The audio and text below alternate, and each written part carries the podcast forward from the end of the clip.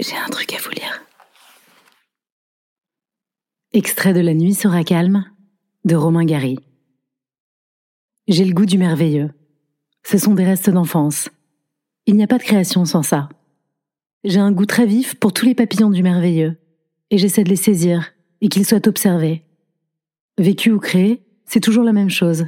C'est toujours une quête du merveilleux. Le cinéma, c'est un filet à papillons, comme le roman, comme la vie vécue.